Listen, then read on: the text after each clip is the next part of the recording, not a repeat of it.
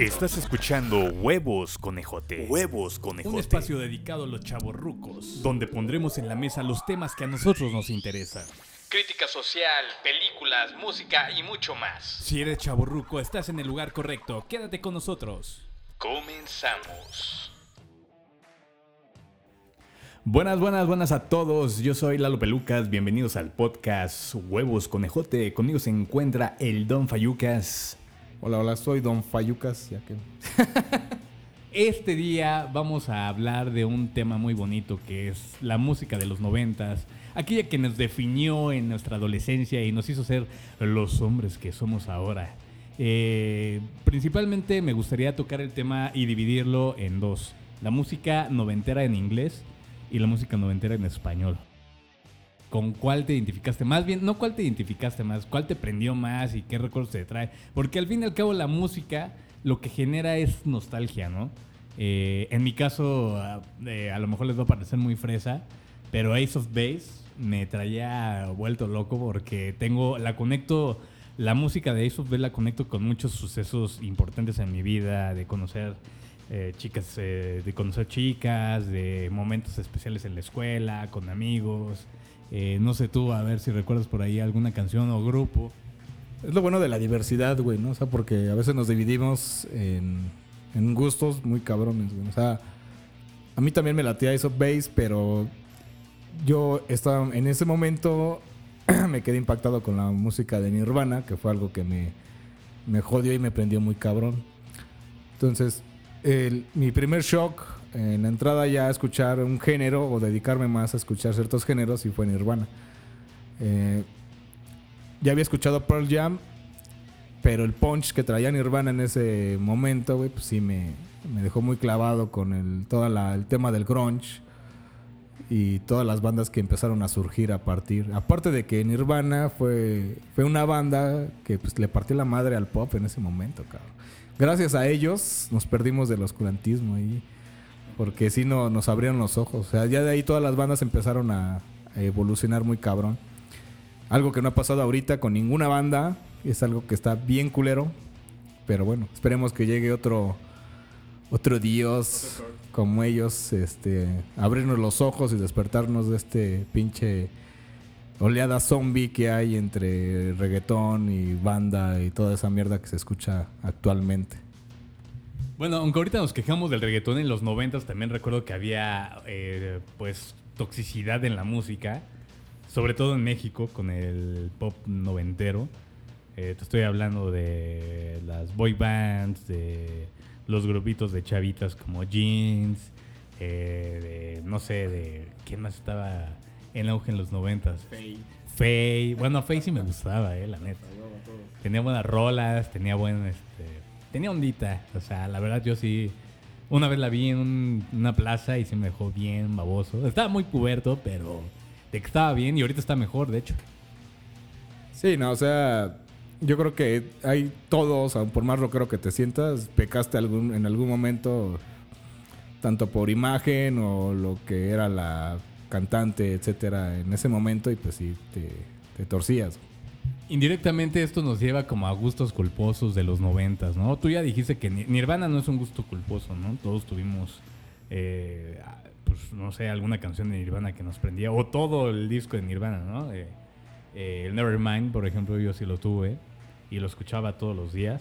Pero de los gustos culposos que yo te puedo decir, una de ellas sí es Faye y otra era una bandita, este, bueno, no bandita, no sé cómo podemos llamarlo, grupito de chavitos, que era la onda vaselina o B7. Y espérate, antes de que me juzgues, te voy a decir por qué. Porque también las rolas que, que lanzaban las conecto con sucesos importantes en mi vida y por eso me gustan, por pura nostalgia. No, no porque creo que es buena música, bueno, tampoco creo que sea tan mala, pero tiene ese grado de- de nostalgia que a todos los chavorrucos, puta, pues es lo que nos mantiene vivos hasta el momento.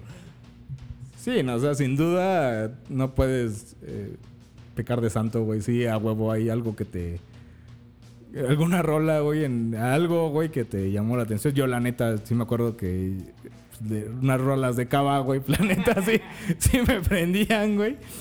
Pero bueno, o sea, E- Es este. Algo, ¿no? O sea, me acuerdo que en, en- en el momento de cuando, entré a la secundaria, como para enjacar, encajar con algunos de los compañeros, eh, escuchaban a estos güeyes de, del, del- ¿Cómo se llama la banda? Del Claudio Yarto, güey. Este, Caló. Esa, esa, esa pinche rola del cubo. Y me acuerdo que todos la cantaban. Dije, pues puta, o sea, como que. Como que si me la aprendo, güey. igual y encajo, ¿no? Porque yo recuerdo que cuando algunos me pregunté, ¿tú qué escuchas? No, pues Nirvana, Pearl Jam. Se me quedaban viendo como que, ¿qué es, esa mierda? o sea, era cagado y pues, güey, ni pedo. O sea, te, te- te- por presión social, pues tuviste que escuchar eh, ese tipo de, de canciones en algún momento. Ya después este, te das cuenta que si habían chavos que les gustaba muy... Bueno, la música que escuchabas, ¿no? Como que vas puliendo este tu oído, ¿no? En la secundaria, pues que te puede gustar algo así de valor o música así altamente desarrollada. Eh, lo que yo, yo sí, sí me acuerdo que me gustaba era el rockcito eh, en español. O sea, yo sé que el auge ochentero fue el boom, pero había buenas bandas en, en- los noventas también. Te voy a mencionar una que seguramente vas a estar de acuerdo conmigo, Fobia. ¿no? Y también de Chile de- llegó esta banda que era La Ley, que también me gustaba bastante. Y otra que también no, no muchos recuerdan, es este, era creo que argentinos, que se llamaban Vilma Palma e Vampiro. También tuvo por lo menos tres rolitas que pegaron durísimo aquí en México. Sí, de- bueno, igual, este. Digo, habíamos. Yo, yo estaba más en un pedo de escuchar y consumir más música de. americana, todo ese pedo. Mi, mi- podría decir que mi. En, en- en ese, en ese momento yo consumí mucho eso por mi papá, que él escuchaba mucho. mucho mu- música en inglés. Este, después no sé qué le pasó a mi padre, que se volvió al lado oscuro del, del universo y Pero Rigo Tobar no es música en inglés, güey. No, güey, no, no, no. El, el de escuchar Creedence un día eh, empezó a escuchar banda y se volvió al lado oscuro, güey. Entonces, algo le pasó a mi jefe, algo turbio. Espero que a mí no me pase, güey, con la edad. Pero bueno, este. Yo me acuerdo que sí, mi- mi- lo más culposo que tuve en, en esa, en mi infancia fue Vanilla Ice, cabrón. Sí, era bien fan de ese cabrón. Me acuerdo que hasta fui a ver su película al cine. O sea, ese güey, eh, la neta, estaba chido. Hizo una película, yo solo recuerdo que salía en la película Las Tortugas Ninja 2. No, güey, tuvo su película, güey, que se llamaba Ice Ice Baby, güey, que estaba del nabo la pinche película. No tenía nada que ver, güey, con lo que era él en ese momento de música, güey. Algo como de acción, con, no sé, güey, o sea, nada, güey. Si nos está escuchando algún chavito menor o de 20 años para abajo, Vanilla Ice era un rapero blanco que justamente se destacó por ser blanco, ya que el rap pues pertenecía predominantemente a, pues, a la gente de color, a los negros, ¿no? Hay que decirlo como, como es sin, sin que nos tachen de racistas. Bueno, tú sí eres muy racista, ¿no? Pero los- las personas arias pues, tienden a, a ser un poco racistas. Pero bueno, Vanilla Ice sí tuvo un auge muy cañón. El rap en general en los 90 sobre todo eh, me acuerdo de los güeyes estos que es, los de Get Ready for... No, ¿cómo se llaman? Sí, ¿no? Get Ready for This y... ¿Cómo se llamaba ese grupo? De ¿Cuál, cuál, cuál, cuál? De las bandas de rap. En ese, en ese momento, pues cuando estaba todo lo que era eh, Technotronic. Bueno, es que eran, eran como más comerciales. Esas eran bandas de, de rap, pero poperas que ya se movían más en ámbitos más comerciales, ¿no? Porque en esos tiempos, pues la- sí habían bandas de, de rap que estaban más censuradas, que eran más las escuchaban más lo- las minorías este, en Estados Unidos, eh, los, los morenazos escuchaban más ese, ese tipo de, bandas. O sea, lo comercial era MC Hammer, de Technotronic, todo lo que nos llegaba aquí. Pero ya en ese tiempo pues, ya estaba toda esta onda de Tupac, toda esta onda, ¿no? Y no, no era consumible en México porque no había una cultura del rap en esa onda. Entonces, no, no, para nosotros ese pedo nos llegó como hasta el finales de los noventas, ese tipo de bandas. Este, igual una banda que escuché en los noventas, no, bueno, no me acuerdo bien si eran finales de los noventas, que fue la de Jay-Z, la de 99 Problems, puta, esa, esa pinche rola me, me dejó bien prendidote y ya me empecé a meter más a ese pedo del rap, pero igual no consumo tanto, pero sí hay rolas que están muy, muy chingonas de estos cuates. Eh, yo empecé a consumir esto de Vanilla Ice, ese pedo más que nada fue por un pedo de trifulca con mi hermano, de que él era fan de MC Hammer. sí, güey, yo mi competencia dije, pues ¿a quién agarro, no? Pues no sabía qué pedo, dije, ah, Vanilla Ice a huevo. Está más guapo, ¿no? Dijiste. Y además sus pantalones le quedan más pegaditos. También eh, uno de los gustos culposos de aquella época que seguramente las chicas se van a identificar es el grupito que se llamaba The New Kids on the Block.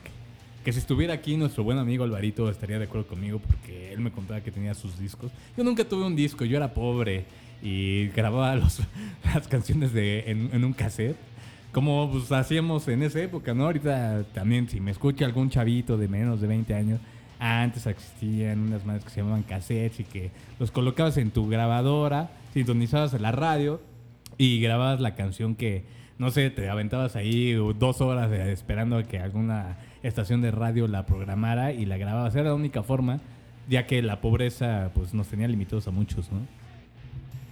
Pero aparte fue una época, güey, los noventas, que, bueno, a nosotros fuimos afortunados porque teníamos de vecinos en ese, en ese entonces una estación de radio, yo creo la más chingona de su momento, en Aculco, que era radioactivo. Y pues vivíamos prácticamente a la esquina de la estación. O sea, mi Eduardo sí vivía, la, era su vecino. Sí, yo vivía enfrente. De hecho, cuando había este, concursos y madres así, hacían la cola y llegaba por mi calle. O sea, una vez estaba, toda mi calle estaba tapizada de gente buscando, este, pues no sé, algún boleto. Ah, no, creo que era para lo de las Active Cards, que también tuve una. Yo fui un día que no había nada de gente porque la tenía, nada más cruzaba una avenida y ahí estaba la estación. Entonces yo fui muy afortunado y tuvimos el placer de, escuchar estaciones de radio que pues fueron lo máximo para todos, o sea, desde los locutores hasta la programación que tenían, ¿no? Está también WFM, que también fue un aguas que tenían muy buenos este, locutores y como sketches y todo esto del pavo asesino y todo esto. Que no sé si. Ya no oigo la radio, la verdad. Pero ya no, ya, ya no, ya no hay como este tipo de propuestas, ¿no? Ya no hay ese sentimiento. De hecho, no sé, o sea, todo lo que hacían la radio en ese momento era puta. O sea, te, te te volcabas a escuchar radio en las mañanas en vez de estar pegado a, ver la televisión. O en las noches había unos programas muy buenos de, rock eh, de los 60, 50 y te ponías hasta las 12, te esperabas para escuchar esas rolas. Masturbando. Masturbándote, claramente. este, con tu catálogo de Avon de tu mamá y te ponías ahí a escuchar rock. Eh, pero ahora ya no, o sea ya no hay una estación que te transmita eso como había en los noventas. Yo gracias a esta estación pude ir a uno de los primeros conciertos de una de mis bandas que en ese momento también eran de mis favoritas, que era Oasis. También pude ver a Café Tacuba. Bueno, Café Tacuba lo he visto creo que toda mi puta vida, menos ahorita porque ya, ya me cagan, ya, ya, cambiaron. Se vendieron. Eh, se vendieron, ya son totalmente otra cosa, eh, ya no, ya no me prende tanto, pero en ese momento sí fui a, muchas, muchos conciertos, pude ver a Gustavo Cerati gracias a esta estación. Eh, digo, o sea, es, es, un sentimiento que si estas generaciones pudieran vivir ahora, pues estaría de poca madre. la música de los noventas fue muy buena. Habían tantas bandas, eh, empezó el indie, empezó todo este desmadre de bandas nuevas que ya no se simbolizaban con una compañía de discos, todo este desmadre, empezó mucho el rock independiente. Nos tocó todo este boom de escuchar muy buena música, algo que ya no escuchamos en la actualidad. Yo ya en la idea, en la actualidad no tengo ni puta idea de qué, hay de nuevo, ya no sé si los Red Hot Chili Peppers sigan vivos, cabrón. Eso pasa porque eres viejo. No, ahorita ya tienes este pues este preocupaciones, tienes que llevar la comida a la casa, entonces pues prácticamente estás descartado de todo lo que sea este, innovador o, actual, ¿no? Sí, no, ya sigo cargando mi USB y tengo como 5000 canciones y todas son de los de los 60, 50 hasta los 90, ¿no? Y 2000, 2010 máximo yo creo que tengo rolas, ya no tengo más. Pero a ver, de los 90 vamos a seguir con esto. Eh, en, algo que sí podemos este, estar de acuerdo es eh, Fobia, ¿no? Que ya lo mencioné ¿Tu canción favorita de Fobia cuál era? Eh, eh, la del diablo. ¿Cómo se llama? El diablo viene a verte. ¿Cómo se llama? ¿El diablo viste a la moda? No, no, no, esa, esa de esa canción del diablo de Fobia, se me fue el nombre. El diablo. Eh, el diablo, esa me, me, me late mucho. Este, el, el microbito, pues también me prendía. A mí también me gustan, obviamente me gustan todos, todas, todos, ¿no?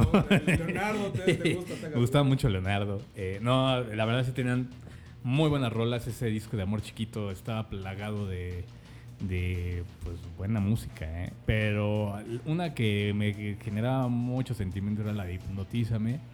Y una canción que también siento que me hacía debrayar es la de Revolución Sin Manos, la de Veneno Vil eh, y la de Vivo, porque vivo. Yo también me, latía mucho el rock en español en ese entonces, pero yo sí andaba más eh, escuchar otro tipo de, de música también.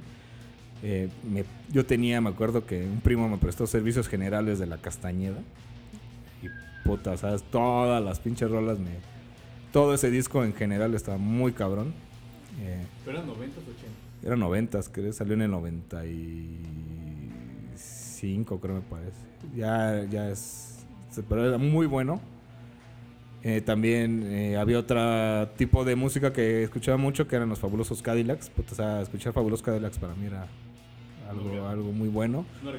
Ni se diga escuchar al señor Cerati, cuando empezó con ya como solista, eh, igual, era muy seguidor de él. Pero en sí, ah, música de, en español de los noventas, pues bueno, me identifico con Café Tacuba, cosas así, pero no, no tenía algo predilecto, ¿no? En ese entonces. Algo que es así muy notorio es de que en los 90 podías escoger qué te, qué te prendía, ¿no? O sea, no es como ahorita, que solo hay una propuesta musical y, eh, que es reggaetón, que lo odio.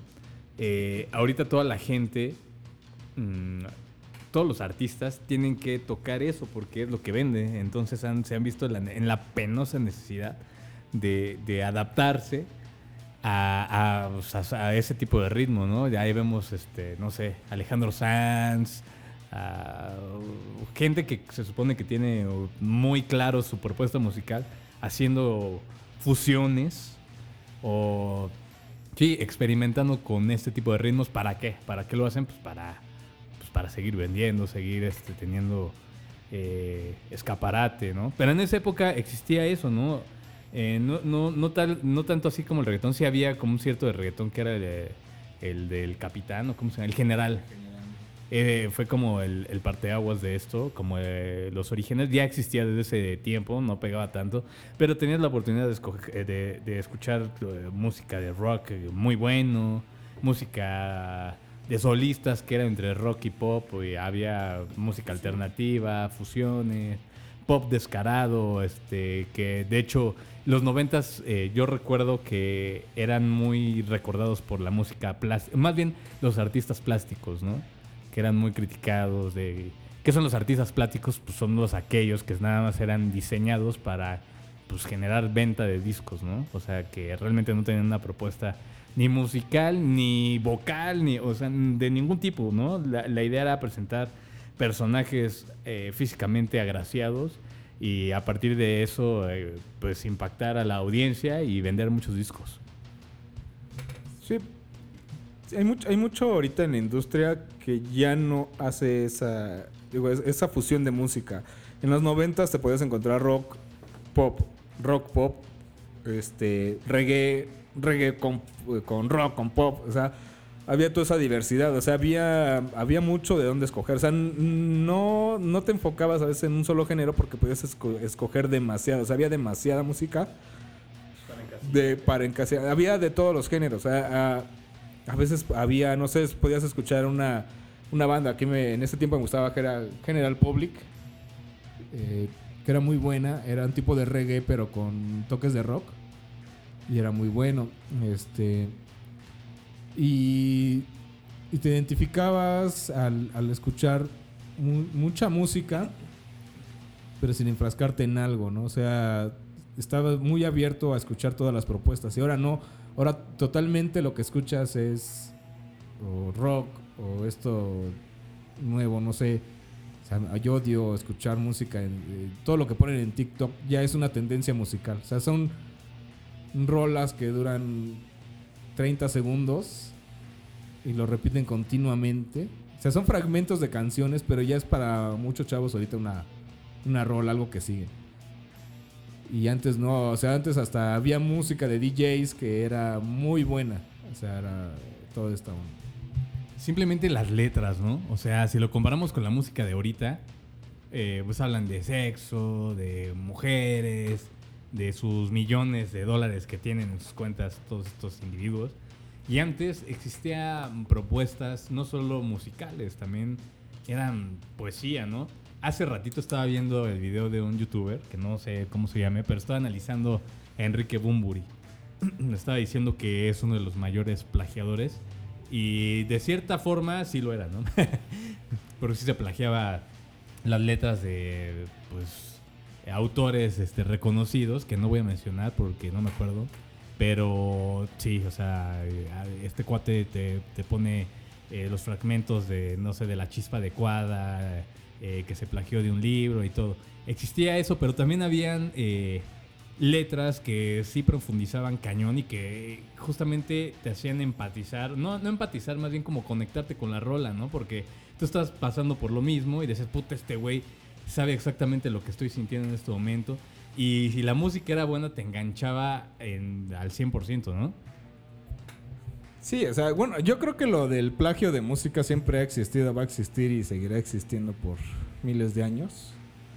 Es simplemente el hecho de crear una rola totalmente... Sí, o sea, o sea, es simplemente el hecho de crear una canción totalmente nueva que atraiga al público va a ser un, poco difícil. Ya no hay los casos, porque ahorita eh, volvemos a esa revolvencia de música. O sea, ya no hay algo que te impacte. O sea, sí tienes que. eh, ya estamos programados para escuchar ciertos sonidos. Entonces de repente dices, ay, cabrón, esta rola se escucha chido. Pero es, es algo que escuchaste de niño porque lo escuchaba tu papá, güey. Entonces por eso te llama la atención. Este, esto siempre va a pasar, ¿no? Ya es algo que no, no podemos evitar. Este, hay- yo antes yo me acuerdo que había eh, un, sitio web donde muchos músicos independientes ponían, subían sus rolas y este y era muy bueno, era mu- escuchabas música que realmente era salida de la nada. Eran muchos músicos independientes subían sus rolitas y, y ahí se ponía. Y me puse a escuchar muchas canciones así y a veces pues güey no te llamaba la atención porque no no tenían esos toques. eh, eh, había y pues digo si necesitas tener eso que ya crearon o sea hay, lo dicen muchos güeyes no hay hay ciertos sonidos que van a ser atractivos siempre al oído humano. Pero en esa época de los noventas sí hubo una evolución musical muy cabrona porque se empezaron a adaptar muchos sonidos o sea eh, las fusiones de pop eh, pop reggae pop rock este todo esto se empezó a industrializar bien cabrón. Entonces ya empezó a haber una difusión de la música más exacta para ciertos grupos. Hay bandas eh, que puedes escuchar de... No sé, güey, yo nunca pensé en mi vida escuchar música dark. En los noventas escuché eh, Lacrimosa, escuché eh, eh, todas estas bandillas que salían. Y pues sí, muchas eran, eh, o sea, tenían muchos toques de, de- todo. Pero te empezaba a llamar la atención. A partir del 2000 ya se empieza a mezclar la música y se empieza a hacer más comercial. Ya empieza con la crimoda, toda esta onda, ¿no? Entonces, eh, pero, pero sí es importante enfatizar que el- es muy difícil que ya haya ahorita, o sea, ya todos llevan un ritmo. Ya es, siempre vas a escuchar la misma música y siempre vas a decir, ay, no mames, se plagiaron de esto. Y esto pasa en la actualidad, güey. O sea, en la actualidad todo ya es copia de todo, güey. Pero en los 90 sí fue un boom de crear música totalmente de la nada, güey. O sea, empezaron a haber sonidos, bandas que los identificabas. Automáticamente escuchabas una rola y decías, no, mames, son los, los Chili Peppers. Ah, no mames, es de Page Mode. Es este. O sea, todos los identificabas por el sonido cuando empezaba la rola. The Cure, o sea, The Cure a mí. Podías escuchar una rola y sabías que era The Cure. Un intro. Simplemente con el primer intro, los primeros acordes, sabías que era cierta banda. Ahora no, güey. Ahora escuchas esto y, y hasta es una canción infantil, güey. Cepillín, ¿no? Tatiana. Sí, o sea, sin duda, eh, pues sí, los noventas, como, como bien dices, eh, eh, generó una apertura a, a justamente mezclar los ritmos para no encasillarse tanto, ¿no? Te podías escuchar a un artista pop y de repente metía una lira súper metalera y ya con eso lograba como... eh, si había gente que no los aceptaba porque lo sentía como muy pop, al oír que metía guitarras, pues decían, wow, pues no es tan pop, ¿no? Entonces como que ya no lo, ya no lo rechazabas tan fácil, ¿no? Sí, o sea, eh, era mucho la identificación. Y, antes sí te identificabas mucho con ciertas bandas. O sea, había una identificación total con lo que seguías.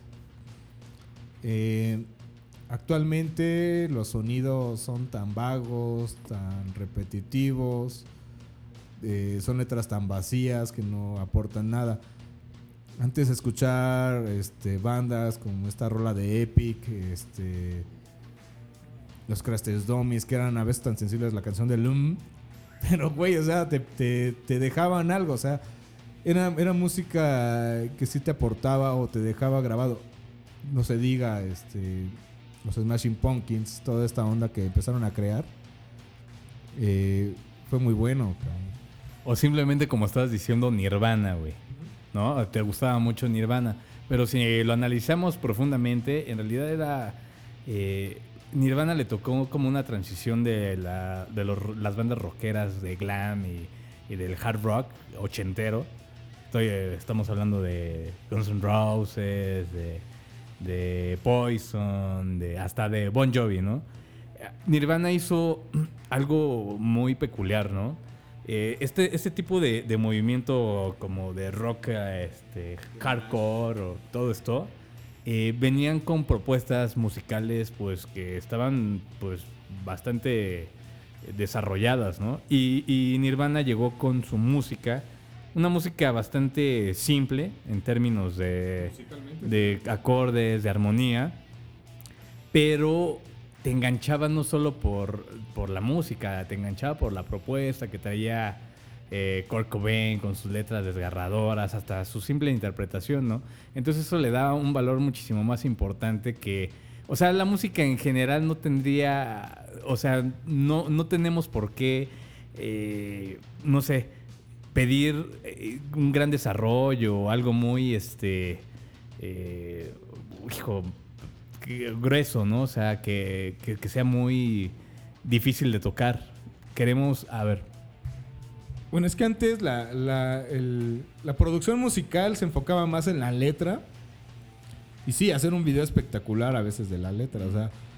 Pero era, era eso, o sea, era enfocarte a la letra y sobre eso desarrollar. Actualmente eh, el desarrollar una música es basarse en el video. O sea, ahorita todo es visual. Vale madres la letra, vale madres el contenido que te están este, proponiendo. Pero se va más a lo visual. Y antes no, o sea, antes ve un video de Guns N' Roses que totalmente el video es como ver una película, o sea, está enfocado a lo que te está transmitiendo la, la letra. Y pues ahora ves un video de Bad Bunny, de estos pendejos que no, no- te aportan nada más que ver nalgas viejas bien buenas y pues que sí los ves, güey, los consumes por eso. yo nunca he visto un video, la verdad, ¿eh? Ni, ni, ni esos videos que te aparecen en YouTube de, de anuncio, eh, la neta, los quito. A huevo, siempre es bueno ver nalguitas, güey. O sea, yo. Pero, güey, le bajo, güey, y nada más veo nalguitas, güey. Pero. Pero es eso, güey. O sea, es, es, es un virus visual lo que está actualmente, güey. Pero.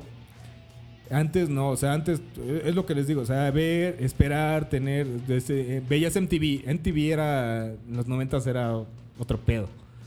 Ver MTV en los 90 y en los 80 era, güey, me tengo que esperar 7 días porque acaban de anunciar que va a sacar Red Hot Chili Peppers. También su- 2000, su- ¿no? o los 2000, o sea, veías todo este desmadre. Los MTV Movie Awards, los MTV este, Music Awards, era todo un evento porque sí, te, realmente te esperabas a ver todo este desmadre. Eh, en la actualidad ya no, ya no hay ese flujo. Ahora puedes abrir YouTube y puedes encontrar todos los videos que quieras en, en un instante. Ver ahorita MTV es ver Acapulco Shore. eh, no sé, güey. Es, es ver lo mismo mil y, mil y unas veces. Eh, de hecho, para mí, la decadencia de los noventas fue cuando empezó a salir este de Real, de Real Life, o cómo se llamaba esta mierda, que Ah, los primeros reality shows que empezaron a salir. Ahí fue, fue, no, fue a finales de los noventas, güey. Cuando empezó toda esta onda. Y eso fue la decadencia para mí de MTV, que le empezaron a enfocar eh, a ver estos programas basuras. Y dejaron a la música, o estos videos, estas grandes producciones de música. Digo, actualmente sí hay, hay bandas, hay viejas, hay este, cantantes, perdón, este, que, que sí producen videos, eh, poperas, que tienen el varo y ya se producen un buen video.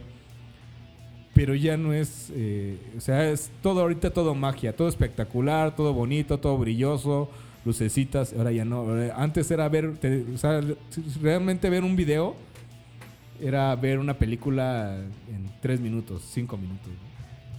Por aquí tenemos una preguntita que dice que si hemos visto el- la madre esta del 90s Tour, o cómo se llama, Pop Tour, ¿no? ¿Tú lo has visto? ¿O sabes algo de eso? Pues no sé, güey, es que ya hay tantas bandas que sacan los 90s Pop Tours. No sé exactamente a cuál. bueno, no sé realmente a qué. Se refieren a que en México este güey de OV7 de- con su compañía, en serio, lanzó este una serie de conciertos con personajes de los noventas que fueron exitosos y los juntó para hacer conciertos y sacar mucha lana, entre los cuales se encontraba pues su banda, ¿no? OV7, metía a Faye, metía a Alex Intec, metía a las de, ¿cómo se llaman estas chavas? Jeans. Ay, ¿Por qué sé tanto? ¿Por qué sé tanto de eso? No, Cabá no, porque ellos están en otro. Pero hubo una guerra de, de- de este tipo de músicas. De músicas, perdón. Este, este tipo de géneros. Eh, también participó eh, Eric Rubin, Alex Intec, eh, el güey este, La Ley, Beto Cuevas. Y, y boy bands, ¿no? Que era Magneto y Mercurio. Personalmente, eh, obviamente en los noventas escuchaste forzosamente a todos estos individuos, ¿no? ¿A cuál recuerdas más tú con cariño? Güey, es que yo la neta del mm, eh, consumir música pop de los 90 no era lo mío. De hecho, una anécdota rápida, me criticaban, me odiaban mis amigos, Eduardo entre ellos, porque se ponían a escuchar música de, ¿cómo se llama? De Timbiriche, güey, y la cantaban con tal, eh, eh, no sé, güey, Devoción devoción, y amor, güey. Yo no me tenía ni puta idea cómo iba la rola, güey. O sea, pero que no era lo mío, pero digo, sí llegué a escuchar. O sea, también no, no, no soy este, una persona ciega, pero realmente no consum yo no consumiría. ah, Pero sí de escuché, güey, pero no. no- es que no, no me sé los nombres. O sea, sí, sí, sí puedo escuchar la radio. Dije, ay, güey. No sé, güey. Es que no, no sé. Digo, ah, realmente yo de lo que puedo decir que sí escuché, güey, porque me. Es que la, la- el, Oye, el- calor, el- güey. el técnico que. te quites la ropa, No, güey, no quiero. güey. Este, el técnico que tenía en ese momento los de esta banda de Cava, güey, era un güey que era rockerón, cabrón. Entonces sí les metió mucho el pedo de, de meter ese punch a la música. sabes cómo surgió Cabá? Eh, no, güey. Bueno, le voy a, este, a contar cómo surgió Cabá. No sé si algunos recordarán, pero había un concurso, no sé si era Valores Juveniles o alguno de esos. Eh, bueno, era un concurso para buscar artistas como La Voz México, eh, lo que hay ahorita, ¿no? Ellos participaron en esta madre. Me acuerdo perfecto porque yo vi cuando los lanzaron y todo. Y así fue como salieron, ¿no? O sea, fue por medio de un concurso, participaron y tenían su look así de overoles y de colores rancios como los que se eh, siguieron este, usando durante muchos años. Y así fue como surgió esta bandita. No, no sé si grupo. Eh, realmente sí mostraban como talento, pero no tanto vocal, más bien eran como bailarines. Y esa es la verdadera historia de Cabá. Tú que fuiste fan, este, no puede ser que no te la sepas. No fan, güey, pero. O sea, más que nada la, la música sí te despertaba cierto entusiasmo. O sea, porque era música que sí te. Te prendía. O sea, yo la neta de escuchar, no sé, güey, OV7, de escuchar toda esa madre, güey, pues no me llamaba la atención, güey. Digo, yo estaba más a- atento, o sea, o sea, me gustaba como que la energía, o sea, que una, canción llegaba y explotaba y ¡pah! A la verga, o sea, te- eso es lo que me llamaba de la música. Este. No sé, o sea, sí consumí pop. Me da pena admitirlo, pero. pero también habían bandas de pop rock eh, en inglés, güey, que. ¿Cómo cuál? puta, Scorpions, cabrones, son repoperos, Ah, güey. no es- Nah, sí es pop, güey. Es, es- es- de hecho, Scorpions yo creo que son los padres eh, fundadores del pop moderno, porque todas las rolas de, de Scorpions, güey, son súper melosas, pero tienen ese punch, güey. O sea, tienen eso que explota y, y, güey, dices, ay, cabrón, o sea, qué buena rola, güey. O sea, tienen ese pedo, o sea, tienen muchos ritmos poperos, mucha, la, la temática es muy popera, mucha música romántica, pero con toques de rock, güey. Eso está chido de esas bandas. Difiero, porque entonces también meteríamos en la misma, en el mismo saco a Bon Jovi, ¿no? Claro, Güey, Bon Jovi, a huevo que es super pop, güey. O sea, Bon Jovi es, es una. Es la banda de pop eh, rock de los fresitas, güey. Bueno, es que hay que definir bien entonces a qué consideramos pop, güey. Para mí entonces pop es lo que se consume masivamente, lo popular, ¿no?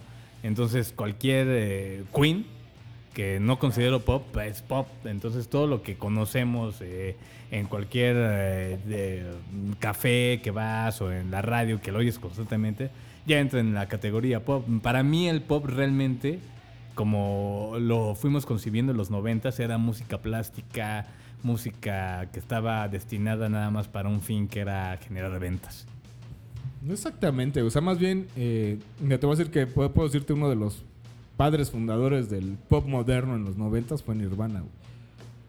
O sea, es el tipo de letras, güey. O sea, es Nirvana representaba mucho a los adolescentes que sufrían, etcétera, miles de cosas en los noventas, güey. La cuestión de que no están identificados, güey, con, con muchas de las ondas, eh, el alejamiento. O sea, te escuchabas Nirvana, güey, te enfrascaban con el pedo de que "Ah, este güey se quiere matar, güey. No, bueno, en Estados Unidos era más ese pedo. En México no, no había tanto ese problema. Eh, de hecho, te decían, escucho Nirvana, te decían, pues, ¿y esos güeyes quiénes son, güey? O sea, no, güey, o sea, no te llegaban a eso porque ni, ni conocían a la banda, güey. O sea, eh, pero en Estados Unidos sí estaban más enfrascados en esa onda. Pero muchas, mucho de lo que hizo Nirvana, todo ese tipo de rolas, eh, si escuchas una música pop de los noventas, podemos decir Britney Spears, güey. Si le pones una música grunge, güey, es como escuchar algo de Nirvana, güey. Pero obviamente la música de Britney Spears es todo felicidad, güey. Pero a ver, aquí entra algo, güey, eh, que dijiste, que, que estás eh, comentando que decías de Nirvana y la gente decía, ¿quién es Nirvana? Pero ¿qué pasaba cuando ya ibas a una fiesta y, ponían todos Nirvana y todos conocían de Nirvana? Cuando en el inicio tú eras el precursor, tú trajiste los discos y nadie sabía de Nirvana más que tú. No te molestaba, no decías, puta, era algo mío y ahorita ya todo el mundo sabe. En ese momento es cuando se convirtió en pop, ¿no? Sí, porque ya empieza a ser más comercial. O sea, ya se empieza a abrir más al mercado. Y le quita Sí, le quita cierta... Yo digo, algo cagado que te me- les voy a contar es de que una, una amiga llega y me dice un día, güey, te voy a contar algo que tal vez te va a traumatizar. Y yo, pues, ¿qué? Dice, es que esa canción del, del hombre que vendió el mundo de Nirvana no es de Kurt Cobain. Y yo, sí, ya lo sé, güey. De hecho, en el disco lo dice él mismo, ¿no? Es una canción de mis artistas favoritos. Es un cover de David Bowie. Y, y la dice, ay, sí sabías. Digo, pues no mames, lo está diciendo en el libro, en el, en el mismo disco de Unplugged. Ese güey lo dice, o sea, pues no mames, o sea. Pues y aparte, si escuchabas a David Bowie, güey, sabías que esa canción era de Bowie. No mames, ¿no? O sea, pero ese es el pedo, o sea, cuando se vuelve comercial, no ven el trasfondo. Eh, mucha gente escucha la rola, pero no saben ni lo que dicen, güey, ¿no? O sea, no le ponen atención a la letra. Pero a ver, a los fans que son desde el principio sí les molesta que, que en algún momento a la banda que tenían como santos, con sus velitas y todo, eh, eh, en algún momento toman este salto, se vuelven súper famosos. Y como todo el mundo dice, no, ya se vendió porque ya hace esto, ya en la televisión y todo, eso lo vemos mal, ¿no? O sea, pero realmente el artista está apostando por su supervivencia, ¿no? Porque no, obviamente les conviene a ellos más este, ser conocidos, vender más discos, llegar a más oídos. Pero a los fans, fans, fans que, que respetaban su música, pues lo ven como una ofensa. Bueno, ese es el pedo de cuando te clavas demasiado con un, un género, una banda, ¿no? O sea, ya ser un fan de Hueso Colorado existe, es el pinche problema. El pedo es que si estás diversificado y escuchas mucho, digo, sí, yo, yo en los 90 sí tenía una predilección por escuchar música de Nirvana. Pero habían alternativas, güey, ¿no? O sea, escuchabas a Pearl Jam, escuchabas este, Stone Temple Pilots. O sea, había de dónde escoger del, del mismo género. El pedo es cuando se empieza a popularizar una banda, güey, ya todos lo empiezan a consumir. Y, y es obvio que va a pasar. O sea, la fama les crea eso, ¿no? El consumismo. Y, y es cuando vienen los posers, ¿no? De que, güey, yo sí la escucho y soy bien fan, güey, pero nunca han escuchado una rola en español. Y una vez fui a escuchar eh, unos güeyes que tocaban música de los Beatles en español. Fui con un valedor. Y mi valedor me dice, no mames, ¿a qué les van a tocar de los Beatles?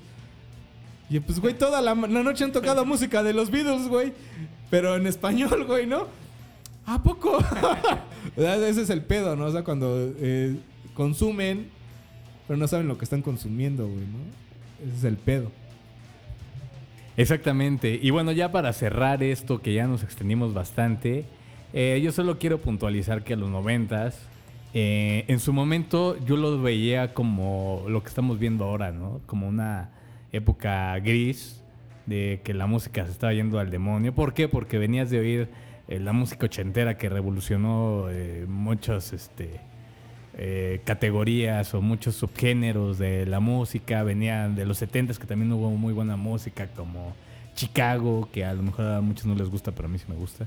Los 60s con The Doors. Entonces venías de oír música de calidad y de repente en los 90s dices, "Fuck, como que ya se fue todo al demonio. Pero en realidad hoy en día nos podemos dar cuenta de que fuimos privilegiados porque hubo esa oportunidad de, de mezclar, de subir más gente, de meter nuevos ritmos y, hoy por hoy las recuerdas con, con, pues, con mucho gusto, ¿no? La verdad es que eh, cuando estoy en mis eh, momentos hardcore, pues lo que pongo es música noventera, ¿no? Para justamente eh, pues valorar lo que, lo, que, lo que teníamos y que ahora ya perdimos. Sí, definitivamente los noventas eh, fue una, una, una, racha de durante 10 años de música muy buena, de todos los tipos. Hubo una apertura de géneros eh, muy interesante y podías escuchar de todo. Eh, actualmente estamos enfrascados en, un oscurantismo horrible en el reggaetón y ya no tenemos esa apertura de escuchar tantas bandas como las que se empezaron a generar.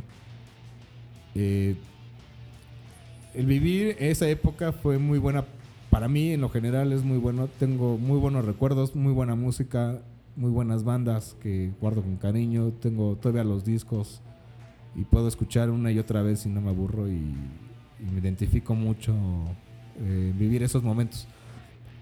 Eh, esperemos que en algún momento, no sé, güey, venga un virus y mate a todos los reggaetoneros y pueda, podamos vivir otra vez oh, felices y escuchar música nueva, música chingona como la que escuchamos en los noventas. O esperar, no sé, güey, que renazca Kurt Cobain, cabrón, y les vuelva a caer el hocico a todos, cabrón. Pero pues, esperemos que ve- regrese el Mesías, como sea y ya cambie el modo de escuchar música, porque actualmente es muy aburrido. Que regrese Elvis Christ, ¿no? bueno, pues ha sido un verdadero placer, un privilegio estar con ustedes. Eh, recuerden escuchar el podcast Huevos Conejote. Yo fui Lalo Pelucas y conmigo estuvo mi buen amigo el Don Fayucas. Nos despedimos no sin antes agradecerles a todos por escuchar el episodio completo y nos vemos a la próxima. Bye.